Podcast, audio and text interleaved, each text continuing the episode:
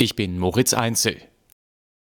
Nach der Veröffentlichung eines Mitschnitts von Beratungen deutscher Luftwaffenoffiziere zum Ukraine-Krieg in russischen Medien hat sich Bundeskanzler Scholz geäußert. Am Rande eines Besuchs bei Papst Franziskus im Vatikan sagte er, Das, was dort berichtet wird, ist eine sehr ernste Angelegenheit und deshalb wird das jetzt sehr sorgfältig, sehr intensiv und sehr zügig aufgeklärt. Das ist auch notwendig. Das Bundesverteidigungsministerium bestätigte, dass das vertrauliche Gespräch tatsächlich abgehört wurde.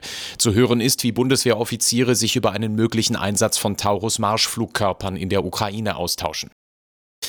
Die USA haben damit begonnen, die Zivilbevölkerung im Gazastreifen aus der Luft mit Hilfsgütern zu versorgen.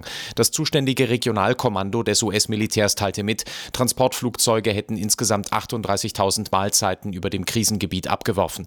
Es habe sich um eine gemeinsame Aktion mit der jordanischen Luftwaffe gehandelt. Derzeit liefen Planungen für weitere Einsätze dieser Art.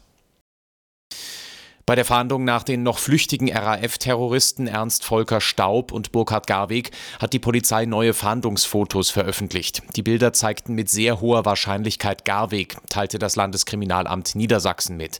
Die Bilder wurden demzufolge zwischen 2021 und 2024 aufgenommen. Es könne nicht ausgeschlossen werden, dass Garweg und die am Montag in Berlin gefasste Daniela Klette persönlichen Kontakt zueinander hatten. Er macht im neuen Jahr dort weiter, wo er im alten Jahr aufgehört hat. Max Verstappen hat den großen Preis von Bahrain in der Formel 1 gewonnen. Dabei fuhr der Niederländer wieder in einer eigenen Liga. Es war ein Start-Zielsieg mit am Ende über 20 Sekunden Vorsprung.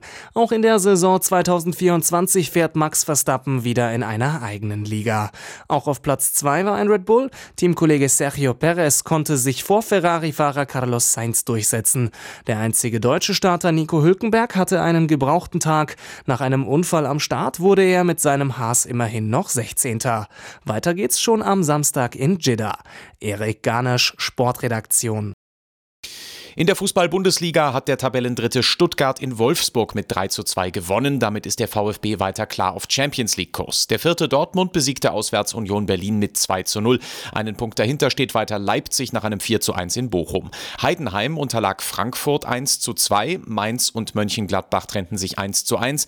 Augsburg feierte einen 6 zu 0 Kantersieg bei Schlusslicht Darmstadt. Und in der zweiten Liga gewann Karlsruhe gegen Kräuter Fürth mit 4 zu 0.